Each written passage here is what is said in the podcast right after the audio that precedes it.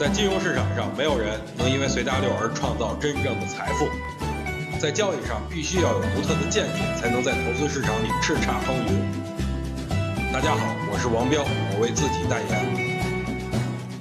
今天咱们的语音就提前出了，我怕晚上喝完点酒啊，出语音的话舌头可能都捋不直了，说什么大家可能都听不懂。最近的行情啊，大家不难发现出现了很明显的过节效应。什么意思呢？就是交易的人逐渐的变少了。咱们通过成交量就可以看得出来，沪深两市全天的成交额仅有三千五百亿，这说明观望的情绪加重啊。今天看了一下沪港通数据，净卖出二十点五八亿。对于这个数据来说呢，我觉得是场外资金担心春节期间啊，外围市场对 A 股有所影响吧。而且啊，我觉得明天还有一件事儿是值得大家去关注的，就是如果想把钱取出来，明天是最后一个交易日，很多精打细算的人呢，可能会哎在明天卖出股票，然后。把卖出股票的钱拿来做银行的短期理财，但是我对于周五还是比较乐观的，因为很多人在周五卖已经没有意义了，反正钱也取不出来了，所以我倒希望明天大盘能跌一下，然后咱们去低吸一些超跌的股票，周五冲高卖出。计算呢还是比较完美的，但是啊世事难料嘛，还要紧盯盘面的动向。